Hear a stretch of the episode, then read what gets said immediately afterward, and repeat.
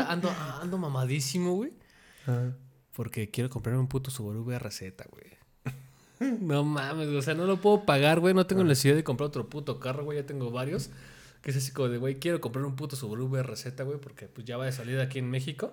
Ajá. Sí, sabemos que VRZ, bueno, Subaru y Subaru, Toyota Subaru. van a hacer Gru- Grupo Toyota, básicamente. van a hacer una colaboración muy chingona Mm. para traer el VRZ y el Toyota GT86 para sentirte este Takumi Fujiwara de Initial D, güey. Para hacer este punta talón, güey, para tus cambios chingones. Pero pues no mames, güey. O sea, sí me rompió mi cora, güey, que ya no puedo comprar un puto Subaru VRZ, güey. Y la neta, te soy sincero, el WRX STI está lejos, güey, lejos de mi alcance, cabrón. Es que es un carro ya caro, ¿no? Hablamos de más de 700 mil pesos. El Por WRX de- sí, güey. Por ahí de los 3.500... No, 300... No, sí, 3.500, ¿no? 335 Casi 400, ¿no? mil dólares. Ajá. Hablamos de 35 mil dólares.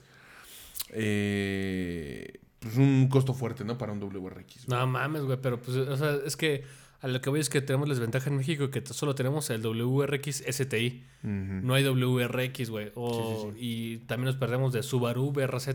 STI. Solo es BRZ o WRX STI, güey. Pero Dios quiera pronto me compre un puto BRZ, güey. Ojalá, ojalá que se te dé la oportunidad, amigo. Ya, ya por ahí tienes un carro que yo, yo espero tener el próximo año. Eh, un, buen, un buen Seat León, ¿no? O sea, ¿comprarías el Mark IV de León? Eh, no, o sea, fíjate que yo sí me compraría un Cupra 2020. Es O- que, güey. eh, 2019. Es que el Mark III es algo muy chingón, güey. O sea, y, Ay, y sabemos que sí, güey. Cupra ahorita ya es este. Ya no son Seat León Cupra, ya son es la Cupra León. Cupra, ¿no? Ya son Cupra Leones, güey, pero. Pues es el puto Mark III de León, güey. Sí, sí, sí. No, no vengas a decir mamadas, pero. Pues la verdad es que a lo mejor nunca lo hemos mencionado en este podcast. Yo soy poseedor de un león. De un león Mark III. Un Leónidas. Un Leonidas, güey. La verdad es que yo no le puse Leonidas, yo le puse un nombre más chingón. Sobre Sí, todo sí, por la pintura que trae mi carro. Es una. Es. Seat lo maneja como azul Apolo. Entonces, pues ya se imaginan Pues cómo se mi Apolo, carro. ¿no? Claramente. Y pues tú sabes que tengo otro carro, ¿no? Que es Lucifer. Sí, a mí me gustaría en, en un futuro, si, si, si puedo el próximo año, conseguir un León eh, Cupra, color blanco. Este, Güey, blancos con tonos en. Como eh, con- O sea, con algunos vivos en algún otro color se ven rajamadres, güey. A mí me gustaría vivos en negro, o sea, rines en negro. Y si no se puede, la versión... Eh, si no se puede, ya, ya, este mamador, sí. ya estoy como aquel, aquel que nos dijo, pues es que estamos pobres y tuvimos que comprar un Lancer. Hijo de su puta madre, estábamos por ahí del 2015, ¿no? No, 2012. Dos- no, güey, porque fue. O ¿Fue sea. primer año? ¿Fue primer año? Ajá, sí, 2012 que. Máximo 2013. Andam- andamos, andamos medio putedones. Pues un comprar un eclipse, hijo de su puta madre, güey. Sí, sí, sí. Entonces, este, bueno, em, si no se puede vivos en negro, pues me gustaría como la versión especial que salió en el 2020 que trae como los vivos en cobre, pero igual en blanco. Es que está muy chingón, güey, porque ya ahí como que Seat lo están cambiando al Cupra, ¿no? Que pues, sabemos que los colores del Cupra son este azul con, con el que salió la Formentor. Uy, la, la, la Formentor es un gran, gran auto, güey. A o mí me gusta la Formentor en el azul que salió, güey, que, se, Sí. que se ve como si estuviera rapeada de, de fábrica, pero no está con rap. Pero eh, sabemos que Y los además colores de. Cupra... Ajá, sí, güey, matesoso se ve chingón. Y esos emblemas de Cupra en color cobre, porque antes los Seat que decían, por ejemplo, los Mark II, que decían que eran este pues deportivos, le ponían los- las S de Seat en cobre, güey. Pero sabemos que no son originales. Hasta que llegó Cupra. Sí, yo estoy enamoradito de la, de la marca Seat, en específico de, de los Cupras. Em, pero, ¿ya viste el fondo de pantalla de mi teléfono, amigo? Sí, güey, está bien mamalón, güey. La neta sí, sí me gustó un chingo esa pendejada, güey. Si algún día, si algún día yo pudiera tener un Corvette Stingray eh, versión 427, ¿no? Que fue como el, el de la máquina más, más poderosa. 427 se refiere a los caballos de fuerza. Pues entre el año 62 y el 67 que terminó la C1, ¿no? La C1 de Stingray. Eh, sí, si mal no recuerdo, 67. Este, híjole, si yo pudiera tener un, un carro de cualquiera de esos años, o sea, yo me muero, güey. Pues tú sabes que, por ejemplo, yo, yo, me muero. uno de mis carros soñados es un Duster ¿Mm? y que Vale, ya, lo tengo, ya lo tengo. Ya lo tienes. Pero si pudiera tener otro carro, güey, así soñado, eh, creo que me gustaría tener un Dodge Coronet 440 67. Ok. O sea, e- ese carro era tan chingón, güey, que en ese tiempo, en el 67, eh, el Mustang traía una máquina 350, güey. Claro. Y en de hecho, el del 65 traía máquina 350, Que- el famoso rojito con blanco. Exactamente. Y de hecho, ya es que de ahí salieron los GT350, Ujú. que después vinieron los GT500, y queriendo competir contra los este, Aguanta, pero el Honora es 67, ¿no? Y- Y, ya es S67. 500. Exactamente. Pero según yo es una versión muy deportiva, es como estos Camaros Yenko. Sí, al final es un No Shelby, mames, ¿no? o Es sea, como- güey, o sea, Carol Shelby, Dios lo tenga en su gloria, güey. Carol Shelby fue un gran entusiasta, un gran mecánico, un gran ingeniero. ¿Recuerdas, ¿recuerdas el, el truco para sacar el Shelby en, en, en Age of Empires? Eh, pues mira, te voy a confesar algo ahorita, güey. Yo la neta no soy fan de Age of Empires. Ah, eso me La neta sí me enferma un poquito jugar Age of Empires, güey. No, realmente ya lo sabía, güey. realmente ya lo sabía, pero sí me quería acordar del, del truco y ahorita se me fue, se me fue. Totalmente. Pues creo que sería una buena oportunidad para que nos dejen ahí en Instagram y en Twitter Pues que nos dejen sus ¿no? comentarios En ahí en arroba Whites on the Rocks.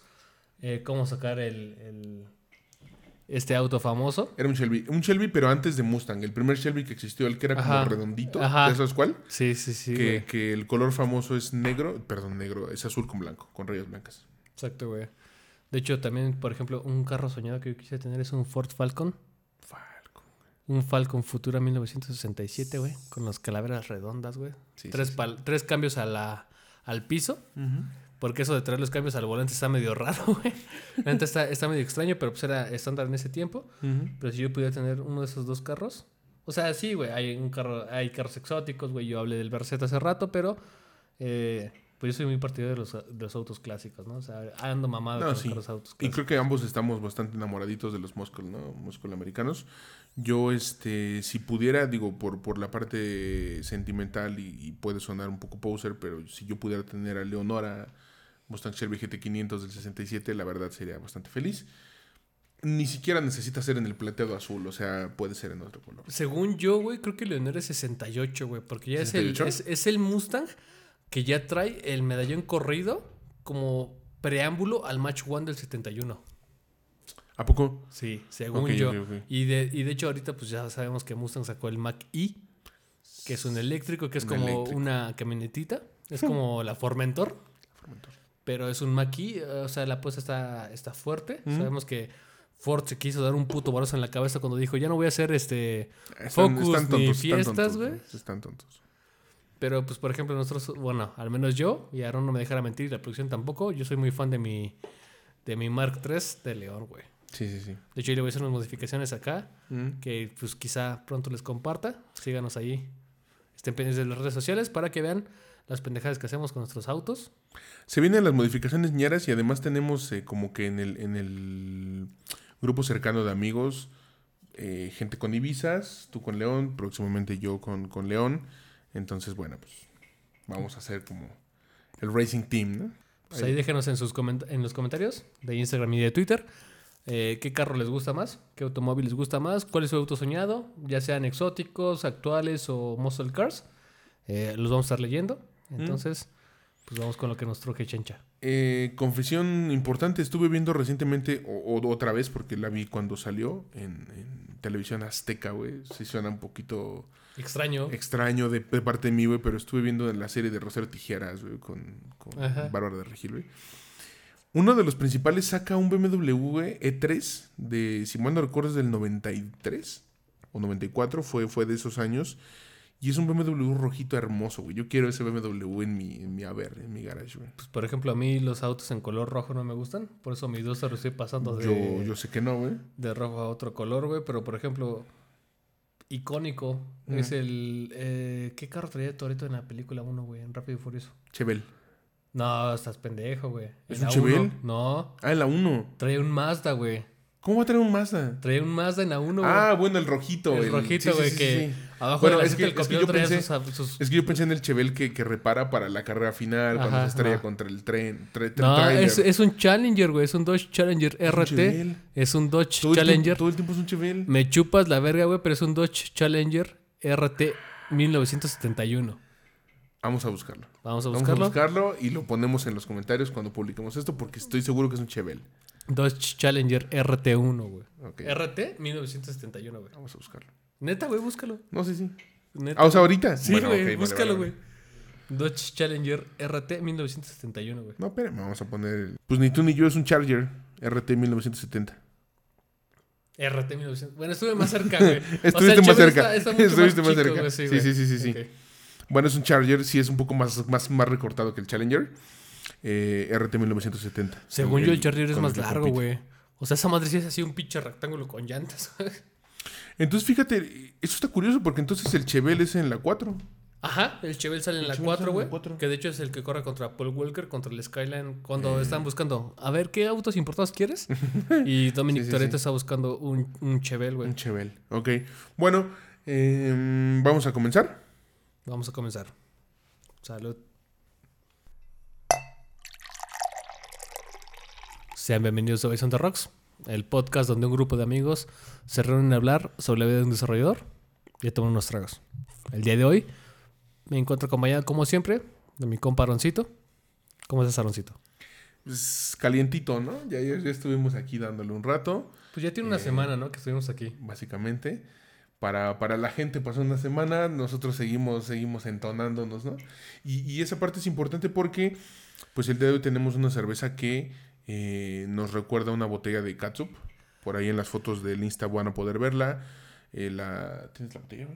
Sí, eh, no. Pausa.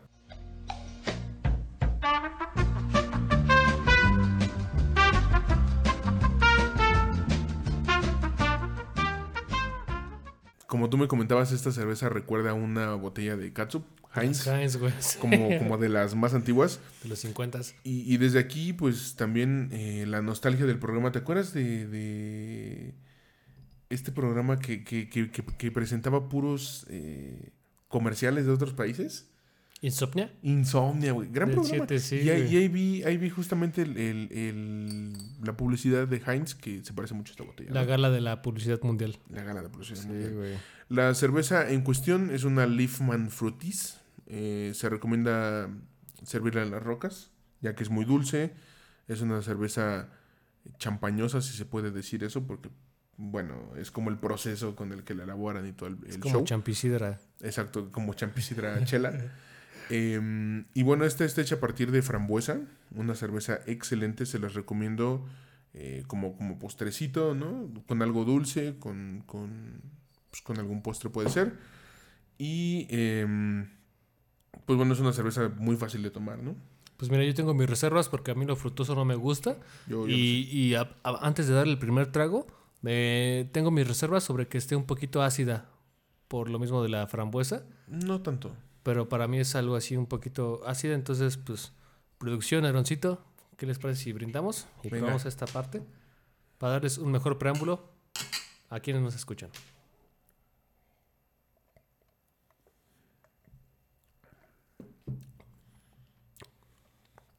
Mira, güey. Así de, de primera instancia, güey, con el primer trago que le acabo de dar. El olfato no me dejará mentir. Eh, huele a una Tootsie Pop. Tootsie Pop totalmente. Huele a este Vic de cereza. Vic sí, sí, Cereza, este. 44 y lo que quieran. Pero neta, güey, o sea, la pruebas y es una Tootsie Pop líquida, cabrón. O sea, incluso ese retrogusto que te deja al final, que lo asocias tantito a un chicle. Y esta madre no trae chicle, güey, pero te lo juro que me supo el puto chicle, güey, pero está rica, güey. Es que es la pura fruta al 100%, o sea, incluso hasta suena como mantequilloso de que hay fruta en el fondo. Eh, lo que dijiste ácido, definitivamente no, no Sí, es no, ácida. Ahí no. sí retiro mis palabras porque no está nada ácida, está muy, muy llevadera, muy dulce, muy, agu- muy agradable al paladar. De lo mejor que la gente no sea tan cervecera. Cervecera, digamos, de eh, sabores muy lupulosos, muy Sí, no, no. amargos. Esto no es nada amargo. Nada, nada amargo, O sea- pero te la puede tomar un bebé, güey. O sea, esta cosa se la pueden acompañar con un este con un postrecito, digamos, un, un pastel de frutos, eh, zarzamora con queso. Un pastel de chocolate con esto. Está, es una combinación ganadora. La verdad es que está. Yo, yo, yo tenía un, un poquito de reservas y de recelo Es contra esta cerveza porque eh, yo soy de sabores muy fuertes, muy marcados, muy amargos, de cervezas de fermentación alta, de digamos de, de ámbar para arriba. Pero esta sí fue una gran sorpresa que me acabo de llevar. Sí, en, en específico Leaf, Leafmans con F. eh, es una, eh, una empresa que yo, yo no conocía, una, una cervecera, pero es de las más... Te voy a cervecería, perdón, cervecería. De las más, este... De las más reconocidas, con mucha tradición en Bélgica. Yo había probado otra que es Linmans. y, y si mal no recuerdo es alemana, en todo, en su defecto es- eh, también es belga. Y eh, Lindmans es muy buena, solo que Lindmans es un poquito más cara que esta. Ok. Eh, pero la verdad es que esta me sorprendió también para bien. Primera vez que yo la pruebo, más o menos sabía qué esperar y la verdad no me decepcionó. Ok, entonces ahorita Me que encantó. estamos en este, en este punto, Aaron, recomiéndanos dónde conseguimos esa cerveza. Pues mira, esta sí es un poquito difícil de conseguir. Yo esta sí eh, Batallaste. batallé un poquito. Beer House eh, es donde la he encontrado como para que puedan tenerla con envíos a toda la República y no estamos eh, haciendo ningún patrocinio. eh, ojalá nos patrocinaran. ¿no? Ningún sponsor. Pero bueno, em, en fin, en, en Beer House la pueden conseguir como Leafman, se escribe Leafmans. Eh, Frutis, que en este en específico es de, es de frambuesa, ¿no? Y hay varios sabores. Igual, eh, si tienen dudas sobre las cervezas y lo que les recomendamos, se los vamos a dejar ahí en nuestro Instagram y nuestro Twitter. Sí, en el- En el Insta con la foto de la, de, la, de la cerveza, les vamos a dejar donde la compramos y todo el show. Esta sí, que la encuentren en un bar, esto va a estar peladísimo. La que sí van a encontrar muy seguido va a ser la Lindmans, que les digo que es un poquito más cara incluso. Muy rica también. Pero esta en específico, solamente en línea. Ok, entonces ahí búsquenos en Instagram y en Twitter. Les vamos a dejar las recomendaciones de todo lo bueno y lo malo que les dejamos, junto con nuestras chelas. Correcto. Salud. Pues saludo otra vez.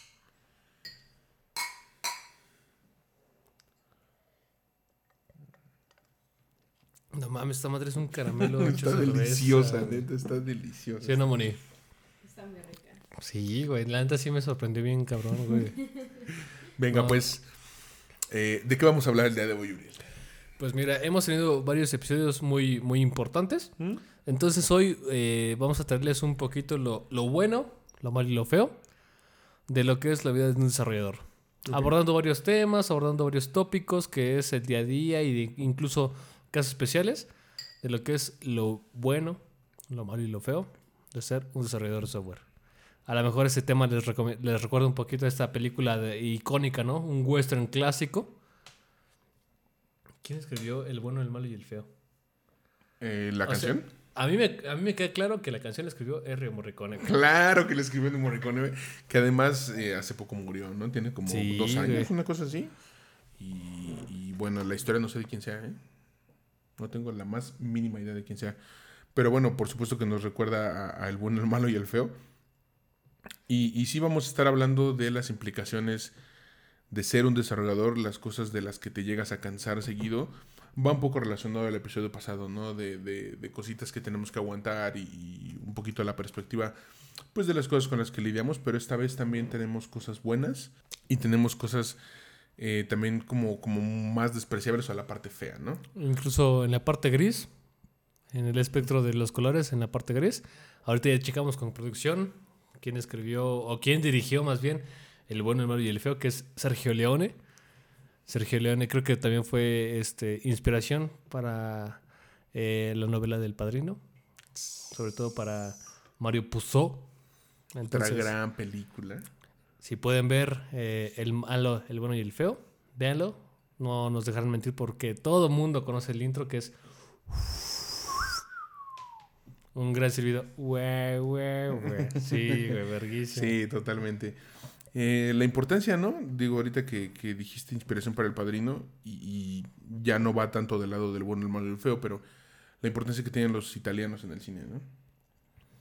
Pues Yo podemos nombrar mucho- tan solo fácil a Martin Scorsese. Pues es que sencillamente. O sea, ese güey es una verga, ¿no? Y yo recuerdo obras maestras como Cinema Paradiso, que aunque puede sonar un poco cursivo, está muy buena esa película. Pues incluso desde antes, ¿no? Como Federico Fellini.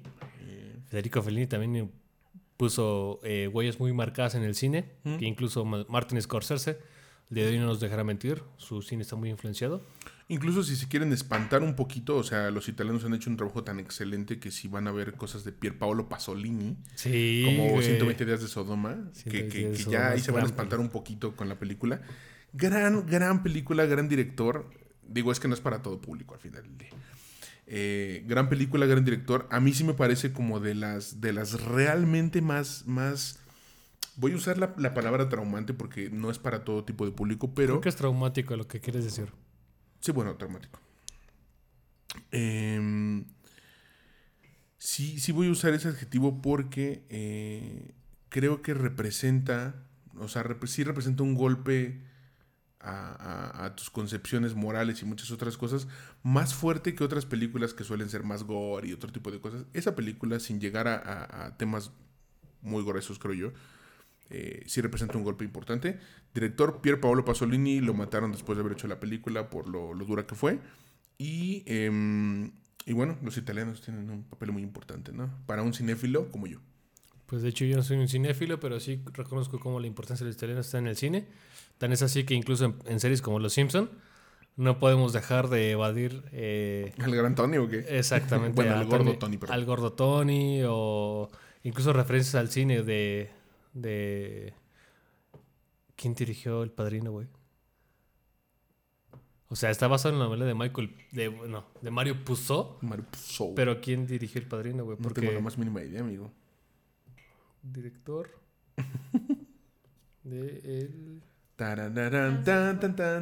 Ah, Francis Ford Coppola, qué Coppola, qué estúpido, no mames. Pinche imbécil, güey. Franz Coppola, güey. Bueno, en fin. Eh, claramente, claramente es de Coppola la película. Somos una somos un par de estúpidos. Somos una basofia, güey. que escupir en la cara, ¿no? O sea, Francis Ford Coppola adaptó muy chingón una novela de Mario Puzo. Y e incluso en Los Simpsons, güey, cuando tenemos esta esa digamos, parodia en el que Homero se muestra como Don Homerone. Que de hecho ahí les voy, a, les voy a hacer una aclaración muy grande, güey, que mucha gente piensa que Don Homerone es así por eh, Vito Corleone, porque pues Homerone y Corleone suenan bastante parecido, pero no está basado en Vito Corleone, sino en Don Fanucci, que en El Padrino 2, cuando Michael Corleone va y le parte a su madre y asesina a Don Fanucci, que era quien eh, caminaba por el barrio italiano. Y no, pero quien mata a Don Fanucci es Vito. Ajá. Dijiste Michael. Perdón. Cuando Michael. Vito. Cuando,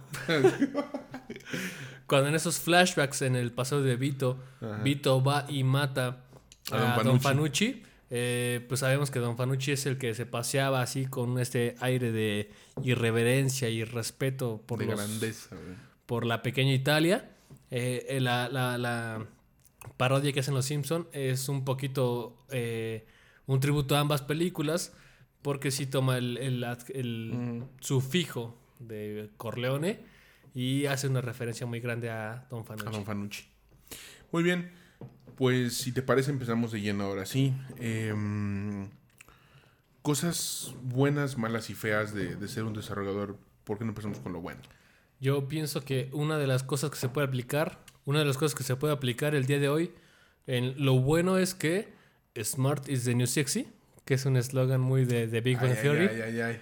Y, y, no digamos que seamos las personas que inventamos el, libro, el hilo negro de las cosas, porque pues vivimos bajo la, la, ignominia de que un ingeniero aplica el formulazo que algún físico o un matemático implementó. Pero pues sabemos que The Smart is the new sexy. Y de hecho, por ejemplo, aquella gente que se dedica a la parte de data science, el día de hoy son los rockstars. Sí, sí. Aunque, pues ya pues tendremos la chance. de... Smart sí toca la parte como de nerdy, ¿no? ¿Sí? ¿Sientes que es un poquito más allá de, solamente ser smart? Eh, sí, creo que sí. Porque claro que demuestra su inteligencia al hacerlo, pero sí es más como... ¿Es más fancy o menos fancy? Híjole, yo creo que un poquito más, porque sí toca la parte como del nerd, pero voy a dejarlo en geek. Voy, a usar el término geek, o sea, como geek is the new sexy, güey, porque... Pues de hecho, ahí... No sé, güey. De hecho, me gustaría saber si hay alguna métrica en la cual se demuestre que a partir de, Big Bang Theory haya habido un repunte en la gente que quiere estudiar física y matemáticas en algunas universidades del mundo. Seguro sí. O sea, sin que haya un estudio de Stanford ni nada, seguramente sí. Pues habrá que corroborarlo, ¿no? Para no tener aquí las, las letras en el aire. Pero pues suena interesante, ¿no? Que eh, pues sabemos que el mundo el día de hoy se mueve por tendencias. Hay tendencias de un chingo de cosas. Ya sabrán lo que se ven en TikTok y la gente que ocupa Facebook y esas cosas. En fin. Eh, pero pues si hay, si hay tendencias para lo malo o para lo no contribuyente a la sociedad, debe de haber algo para lo bueno también. Para lo bueno. Y, y, y, y tocas algo importante, ¿no? Porque decías, bueno, The Big Bang Theory generó que, que más personas se interesaran por la ciencia en general, no tiene que ser física o matemáticas. Sí, claro, no sabemos que Bernadette es microbióloga, que, Que, Amy que es, Amy este, es este, neurocientífica, neurocientífica y que Penny solo está, está linda. muy linda. Pero, pero recordemos, recordemos además de eso que em, el, buen, el buen Howard Wolowitz, judío, Ingeniero. y es ingeniero, y, y nosotros pertenecemos a la categoría de, de ingeniero sin, sin doctorado, sin ser físico, sin muchas cosas. Sin maestría. Sin maestría. em, a la gente que quiere empezar, a la gente que, que le interesa entrar a este mundo del desarrollo, parte de lo nostálgico, si quieres ver así para mí, es el primer lenguaje. Sí, ¿Qué, claro. qué- recomendarías como un primer lenguaje para un, un neófito, un primerizo, un nuevo? un- ¿Te acuerdas del nuevo? Me acuerdo del nuevo. un, nuevo. El nuevo donde quiera que estés. Nuevo donde quiera que estés, un saludo. Creo que se llamaba Luis Albavera, ¿no? Algo así. Bueno, eh, yo te voy a decir dos cosas, güey. Eh, cuando estábamos en la universidad, eh, tuvimos el acercamiento a varios lenguajes de programación que pueden no gustarte por la complejidad o la facilidad de la materia que cursabas con tal profe Y la sintaxis influye mucho. y la sintaxis. Entonces, por ejemplo, para mí, güey, cuando llevamos programación 1, bueno, algoritmo y programación estructurada en la carrera, eh, creo que mi primer acercamiento a la programación, y lo voy a decir así, mi primer acercamiento a la programación fue eh, C. El primero.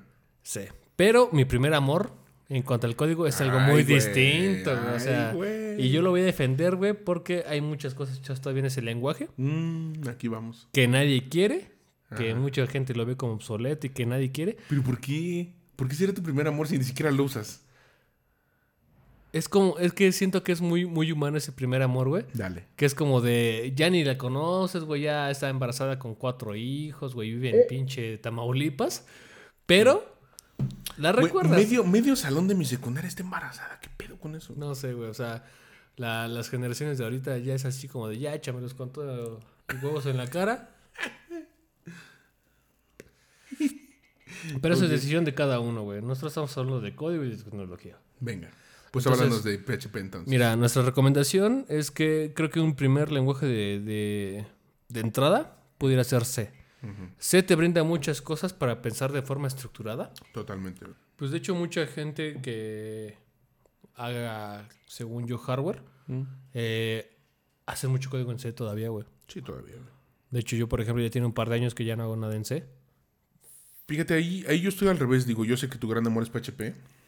Eh, No, no mi gran amor, mi primer amor. Bueno, tu primer amor, perdón, tu primer amor. Eh, el primer lenguaje que yo aprendí fue, si mal no recuerdo, Visual Basic, güey. O sea, en la secundaria llevaba el taller de computación y yo recuerdo... todas las computaciones que podías reprobar, ¿no? Ah, esa es otra historia. Yo reprobé computación como mil veces. Ya la contaste en el primer episodio, güey. Y, y espérame, no, aguanta, pero... Pero en la, en la secundaria sí, sí recuerdo haber llevado Visual Basic. Y, y posteriormente aprender, si mal no recuerdo, Java. Y ahora sí sé. Y mi gran amor fue C. Y mi, bueno, mi primer amor, supongo. Pero eh, sí me pareció un lenguaje con el que podías hacer demasiadas cosas. Me parece como hasta, hasta hoy eh, C padre de todo. o sea, sí, sí, para es mí como Zeus. es como, como, como Odín más que nada. ¿No más sabio? Es, es padre de todo. Em, Ah, bueno, sí, porque Zeus es padre de los dioses, padre de ¿no? los dioses, ¿no? No padre de todo. No padre de todo, güey. Pero, pero sí, me parece que, que C es un gran lenguaje para empezar. O sea, sí lo considero para empezar y para morirte ahí, güey. O sea, hay gente que, que hace C, que, que lo hace a niveles muy fuertes. eh, Esta banda que se avienta macros que ya ni siquiera tienes que entrar al código tal cual per se, sino que en sus macros pueden hacer casi cualquier cosa, güey. Sí, temas de, de base de datos, motores, eh, procesamiento de datos muy fuerte que, que en C güey, corren milisegundos y O sea, es que sabemos que se tiene la ventaja esta de que corre un poquito arriba, ajá. performance. Corre un poquito arriba del nivel ensamblador, ¿no? Sí, sí, po- poder bruto, ¿no? ANSI, bueno, el, el nombre correcto es ANSI C, no solamente C, ya después se meten ustedes en eso, pero ANSI C al final del día es como, güey, una revolución muy grande. Se puede correr en cualquier computadora, necesitas un GCC y, y poco más. Y em, la velocidad a la que puedes crear cosas es increíble, güey. Sí, güey, yo- Manejo de memoria, Yo, por ejemplo, tuve la, la fortuna de que cuando estaba en la prepa, güey, cuando fue mi primer acercamiento real a la programación, fue en Python 2. Eh, en ese tiempo, pues cuando, que no tienes ni puta idea de lo que es un, un- un objeto y una clase y cómo, cómo se comporta una función, güey, cómo Ah. se crea el polimorfismo y un chingo de cosas que te deberías de saber, pero no sabes. Para mí, mi primer acercamiento fue Python, pero aún así tuve esa, esta brecha, güey, a lo mejor de mi mala educación y lo que quieras, que Python no me, no me permitió evolucionar más allá de. Pero cuando llegué a la universidad y que tuve la- el acercamiento con C, fue, eh, no, no, a lo mejor no lo asocio tanto al lenguaje, sino la forma en que el profesor explicaba las cosas, que me hizo pensar de forma más estructurada. Totalmente. Em, yo creo que de ahí deriva el primer punto, que es lo bueno, ¿no? Aprender a ser un, desarrollador, empezando por, por aprender programación. Eh, aprender a ser un buen desarrollador y la parte buena de ello, pues es que, que entras a un mundo que antes no conocías. Y, y lo entiendes con tu primer amor como lenguaje, ¿no? El que, el que tú quieras. Entras a un mundo que no conocías, eh, te gusta lo que, lo que encuentras, Digo, si realmente te, te, te parece este, este mundo, ¿no? Esta parte de, del desarrollo y de la tecnología. eh, te encuentras con cosas que antes decías, güey, es, es imposible, güey. Y sentencias tan sencillas, ¿no? Eh, Porque al final del día los programas en C son, son sencillos, son cortos. Tú lo puedes hacer tan complejo como tú quieras, claro. Pero te das cuenta del potencial que tienes, ¿no? Y es parte de lo bonito de saber que puedes crear algo siendo, siendo desarrollador. Claro, güey. De hecho, por ejemplo, eh, avanzando en la carrera y recordando mis, mis primeros pininos, eh, yo cuando aprendí Java, güey, a mí Java siempre me ha cagado por su sintaxis, güey. está bien culera, güey. Y creo que uno de los mayor- mayores, Null point interception. uno de los mayores eh, stoppers que tuve con Java, güey, es que en ese tiempo yo tenía una computadora tan del culo Mm. que tenía RAM de 256 megas, güey. No, o sea, no mames, Java, no mames, sí, güey. Java sí iba a la verga en ese momento, güey. O sea, tenía que correr 128 megas y 128 megas para el sistema operativo, güey. Entonces ya no había nada más. O sea, Ok. era esa pendejada. Pero para mí, un primer parteaguas, güey, de visualizar y tener la certeza de que lo que estoy creando es, es, es funcional es PHP, güey. Eh, sí, güey, yo sé que el día de hoy PHP es nada popular, güey. Pero así como es nada popular Pues el día tiene de hoy- sus detractores más bien, ¿no? Pues sí, pero por ejemplo también tiene detractores Ruby on Rails, que si a Ruby on Rails le quitas los Rails, donde queda Ruby, güey. Eh, pero para mí PHP fue mi primer amor por dos cosas, güey. A, la- a partir de que aprendí PHP, y que creo que en ese tiempo era PHP 5.1, que tenía pedos todavía con los métodos de JSON Encode y JSON Decode, Mm, sí, era la 5.1. que Porque si mal no recuerdo, eso se arregló en el 5.6, que la Ajá, famosa sí, LTS, ¿no? sí, Para mucho performance. porque pues PHP 5.1 fue un, un salto bastante grande para, para PHP. Mm. Que fue así como de, bueno, pues venimos de hacer más o menos las cosas bien. Y cuando llegué a PHP 5.1 eh, me gustó mucho, güey, porque tú puedes correr un script y puedes ponerle PHP espacio, el nombre de- del archivo de PHP y va a jalar. Aunque no tengas un servidor corriendo, pero lo va a interpretar. Sí. Va a funcionar bastante bien, pero me materializó las cosas que yo, yo imaginaba en mi cabeza y que las podía poner en un servidor web. Mm. Sabemos que PHP el día de hoy no es nada eficiente, güey. Y de hecho, ahí sabemos que hay un chingo de cosas el día de hoy hechas en internet que Sí. todavía corren con PHP. Y sí hay muchos detractores y dicen así como de, güey, ¿por qué vergas hay que poner un pinche carácter antes de cualquier sentencia o variable que quiera de- declarar? Digo, gran porcentaje de la web está hecha en WordPress y WordPress es PHP puro, ¿no? Mira, PHP es tan verga que eh, uno de los frameworks más potentes que tiene PHP es Falcon y Falcon corre sobre C. Tan es, Sí, o sea. PHP es tan chingón que C le dio la, la oportunidad de desarrollarle algo que es un framework que corre sobre C, güey. Sí, al final, eh, digo, para quien no, no conozca el proceso de la instalación de Falcon, dentro de todo lo que hace, descargar librerías y otro tipo de cosas, eh, parchas el comando PHP como tal al instalar un- una capa encima, ¿no? Y, y esa capa, pues trae código C. Eh, Falcon da mucho, mucho poder, sobre todo para temas de concurrencia, alta, alta disponibilidad y, y muy alto performance, ¿no? Eh, razones por las que fue popular PHP y por las que es muy conocido, yo creo que porque el hosting pues empezó a regalar y era con PHP. ¿no? Era con PHP, sí, güey. Era algo muy, muy simple de correr, muy simple de instalar.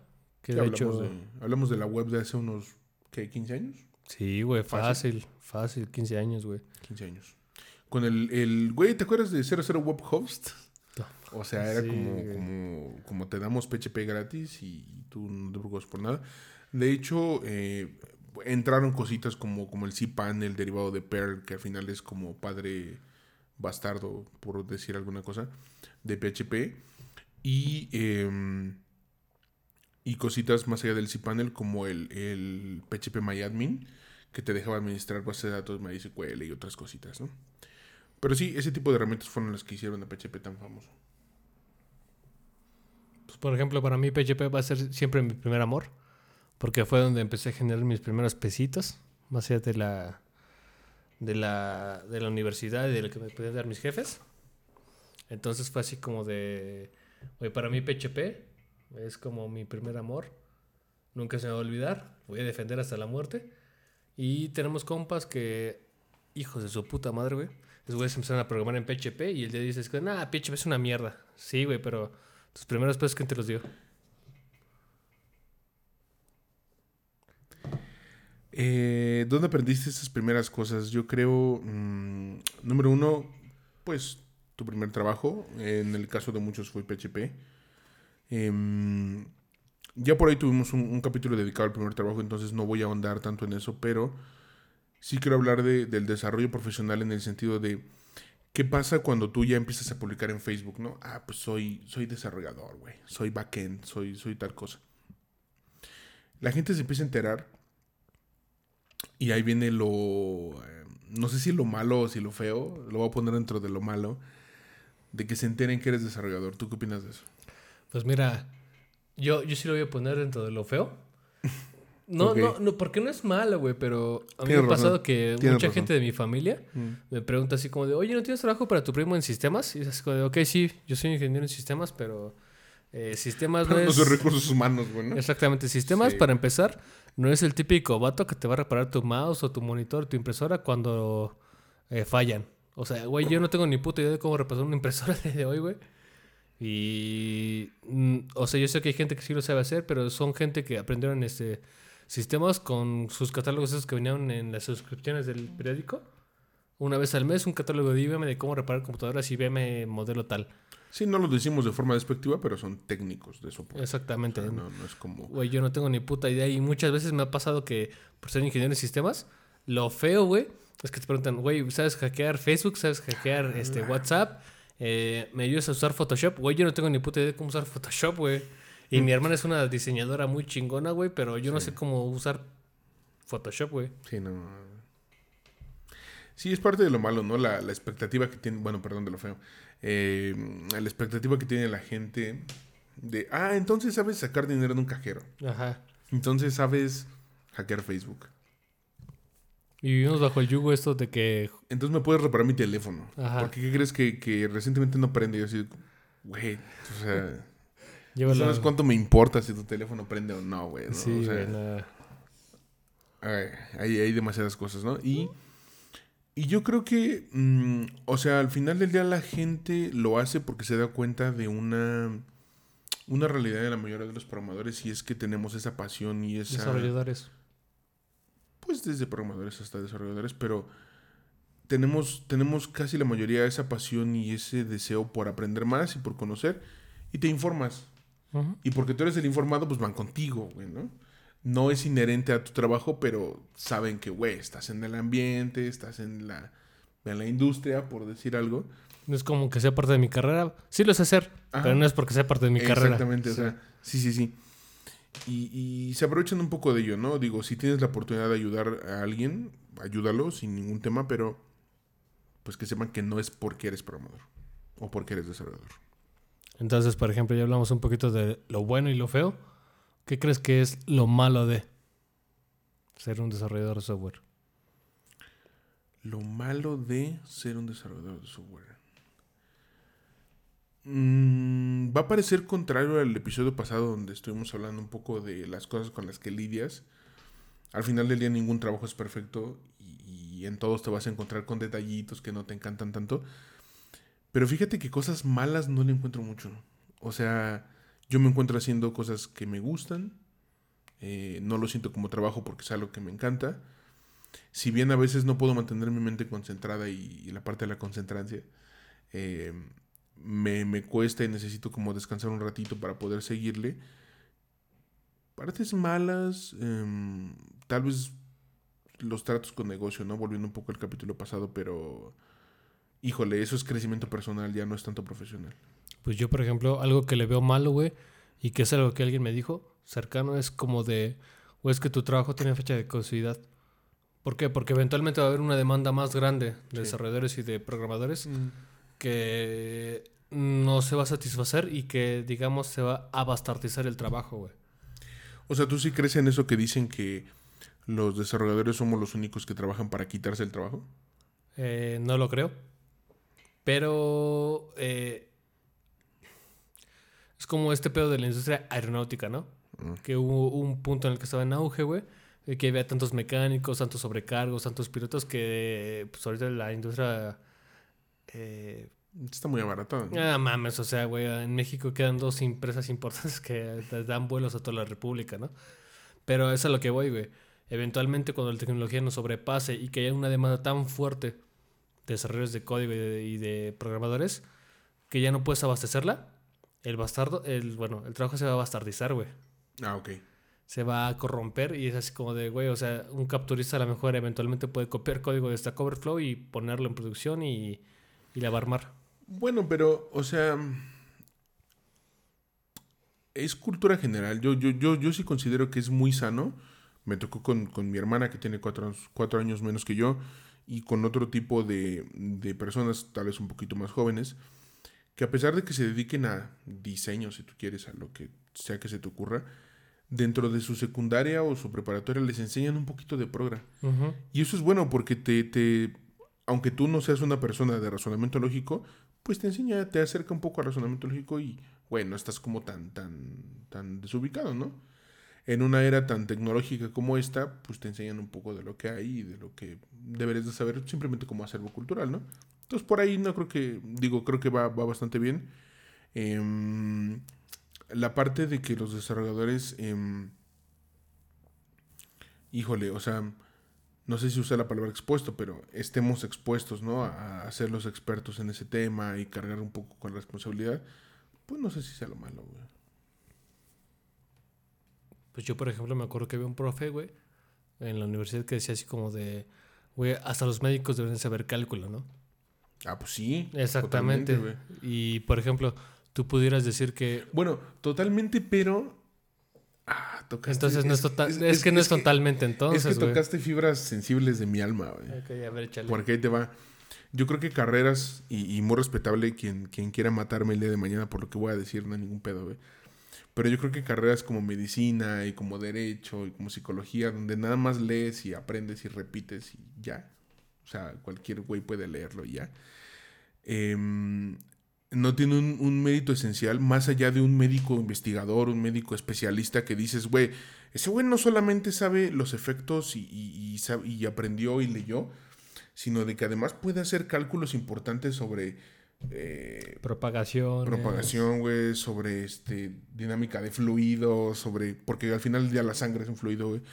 Entonces, eh, puede hacer cálculos importantes. Si no eres un médico de ese tipo, eh, voy a poner el dedo en la llaga. Pues, por ejemplo, también ha pasado con gente como de la medicina que yo estoy seguro, güey, que al menos la mitad de los médicos que trabajan en farmacias similares no estudian medicina para trabajar en una farmacia similar, güey. O sea, el objetivo no creo que fuera, ¿sabes? Exactamente, y, puede pasar lo mismo con los errores de software, ¿no? Que trabajes en una empresa tan pequeñita, güey, que son cinco personas en la cual tú dijiste así como de, güey, no me chingué cinco años en la carrera, güey, y dos años de maestría para terminar trabajando en una fintech más, cuando sabemos que el día de hoy hay un chingo de fintech que compiten muy fuerte en el mercado. Es que, güey, solo desarrollo eh, módulos en PHP porque el vato al que compramos este código, güey, programaba en PHP y pues nadie ocupa PHP el día de hoy. Eso es a lo que voy, güey, cuando digo que el trabajo se va a, viciar o a bastardizar porque pues ya pierdes el mérito de lo que realmente eh, aprendiste o desarrollaste como tu capacidad intelectual. Entiendo tu punto. O sea, yo, yo sí le encuentro pocas cosas malas, pero entiendo tu punto. Em, también cargas con una sobre tanto una sobredemanda como una sobreoferta, ¿no? O sea, Sí, nunca, nunca van a dejar de solicitar desarrolladores por más que exista GitHub Copilot, como lo decíamos en el episodio pasado. Es que Copilot no va a quitar el trabajo a nadie. Este, nunca van a dejar de solicitar desarrolladores. Y una parte de lo malo es entrar. Voy, a- voy a definir eso como lo malo que, que yo encuentro. Entrar en la boca del lobo sin saber qué te espera. Sí, Salir de la, de la superior, eh, entrar a un trabajo, mm, no tienes mucha idea de qué es lo que te, te aguarda, qué es lo que te espera. Todo el mundo espera mucho de ti, eh, creen que eres el, el mayor experto y, y parte de lo malo, pues justamente es eso, ¿no? Cargar con la responsabilidad. Hace rato yo decía, no le veo tanto de malo, pero entiendo por qué podría ser un punto, un Sí, punto en contra. sí, claro. Entonces, pues, por ejemplo, estos son algunos puntos que quisimos abordar. Desde el lado de Whites on the Rocks, en el que te mostramos lo bueno, lo malo y lo feo, que vemos desde nuestra perspectiva. Entonces, ahorita vamos a entrar a la sección de eh, recomendaciones y news. ¿Qué opinas de que hace poco se cayó Akamai? Un servicio que yo ya conocía porque trabajé con él directamente, pero Ajá. mucha gente no sabía quién era Akamai ni qué era lo que hacían, güey. O sea, ta- tan es así que salen las noticias, ¿no? Incluso Sí. gente que ni puta idea, güey, creo que hasta salen en el Excelsior. Si esa gente que no sabe ni qué es un DNS, mucho menos que es Akamai, se enteró de que Akamai se cayó. Eh, bueno, para los que no sepan, pues Akamai es un proveedor de servicios globales en la nube y provee también de seguridad y provee conexiones eh, eh, directas, tipo casi casi punto a punto, dedicadas. Esa es la palabra que, que quería buscar. Em, muchos servicios dependen de Akamai. O sea, el propio AWS. Este, por ahí leía. Yo me dos- acuerdo que alguna dos de los principales bancos se cayeron. Yo me acuerdo que alguna vez leí que Akamai era el, el verdadero dueño de Internet, güey. Sí, pues su servicio de CDN, de DNS Ajá, de y otro CDN, tipo de cosas eh, está rigiendo, está, está muy, muy fuerte. Pues sí, son una empresa líder, la verdad, muy, muy importantes en, en el mundo de Internet. Y, em, güey, afectó a la misma PlayStation, ¿no? Sí, se güey. cayeron los se servicios de. PlayStation Network a causa de Akamai. En ese punto, güey, tú pudieras pensar que los hackers están ganando la batalla. No sé qué tanto al final del día mm, esto, esto no deja de ser una estrella floja y una carrera contra el tiempo, donde contra cada nueva tecnología hay que buscar cómo, cómo Como parcharla. me choca la... Ah, exacto, parcharla, qué, qué bueno que lo dijiste, me choca la palabra securizar, güey, pero en fin, mucha gente la usa. Em, sí, cómo, cómo asegurarte, ¿no? De que sea Tan seguro como puedes tenerlo. tan seguro como puedas tenerlo, tu tecnología. eh, y teniendo a gente que no tiene nada que hacer, encerrada en su sótano, este, buscando vulnerabilidades, pues híjole, güey. La verdad es que la batalla es difícil. güey. Pues, por ejemplo, estos, es- estos asiáticos que se, se la viven comiendo pizza, güey, tomando Red Bull. O sea, esos vatos eh, buscan exploits de día cero. Que es así como de prácticamente les pagan por hacer eso, pero pues no les pagan, lo hacen por amor al arte. Sí, mucho cuidado si eres empleado bancario o si tienes una cuenta de alto rango en un banco de, de México. Acaba de llegar una nueva variante del virus, eh, bueno, malware, Janeiro, a, a- a México. Y al final del día se transmite por phishing y si tú abres un, un- un correo no sospechoso y haces clic en el link adecuado para ello, pues te van a joder. ¿no? Entonces, mucho cuidado con eso si eres un empleado, un empleado bancario. O si tienes una cuenta de, de alto perfil. Pues yo, por ejemplo, una recomendación o algo nuevo que les puedo recomendar ahorita es que AWS tiene sus Summit Online para América Ah, sí. Del 24 al 26 de agosto del 2021, en el cual AWS dice como de está diseñado para eh, desarrolladores y profesionales de, de IT que buscan eh, actualizar o escalar utilizando AWS. Entonces AWS está aportando o apostando muy fuerte porque lo vuelten a ver. Sabemos que AWS ahorita es un referente, prácticamente hay un chingo de cosas que están corriendo sobre AWS, pero entonces si estos güeyes les ofrecen la oportunidad de unirse a sus summits o a sus webinars y ese tipo de cosas, eh, ahorita del 24 al 26 de agosto van a estar dando eh, talleres y pláticas muy referentes a la, par- a la parte de este, pues datos, ¿no? Sobre todo para que pues, vuelten a verlos. Sí, AWS puede parecer una de las empresas más eh, egoístas del mundo, ¿no? O sea, ganan muchísimo dinero, tienen muchísimas cosas, pero a la vez voltean mucho a ver a los desarrolladores y no importándoles ser el que tiene la mayor cuota de mercado en la nube, siguen haciendo este tipo de eventos. Yo tuve la oportunidad de existir, existir ¿eh? de asistir a uno de estos summits hace unos cuatro años más o menos. Y la verdad fue muy ilustrativo. Eh, presumieron la arquitectura de cómo trabajaba librerías Gandhi. Al día de hoy, pues sabemos que por la pandemia no le dio muy bien, entonces no sé si siga la arquitectura arriba. Eh, pero nos presumían mucho cómo era la arquitectura de librerías Gandhi y la verdad, interesante. Sobre todo porque te ponen un ejemplo, ¿no? Eh, vivo, de oye, estos güeyes están trabajando con esto, les funciona. Y no es que yo te lo invente, es que así es, que así es ¿no? Eh, entonces sí, este tipo de conferencias son muy ilustrativas. Yo les recomiendo asistir si tienen la posibilidad de asistir a, a un summit. Mm, en mi caso fue presencial, ahorita va a ser virtual 100%. Pero, Claramente, sí, güey. Pero bueno. Pues, por ejemplo, tomen esas, esas recomendaciones que le damos. Eh, pues no sé si algo más, Aloncito. Eh, yo no me quiero quedar con, con, volver a decir que esta cerveza estuvo riquísima, güey. Sí, está muy cabrona, güey. La verdad sí la disfruté muy chingón. Es una Tootsie Pop que sigo saboreando ahorita y ya no tenemos esta madre, güey. Sí, me, me, me, faltó comprar otra, la verdad.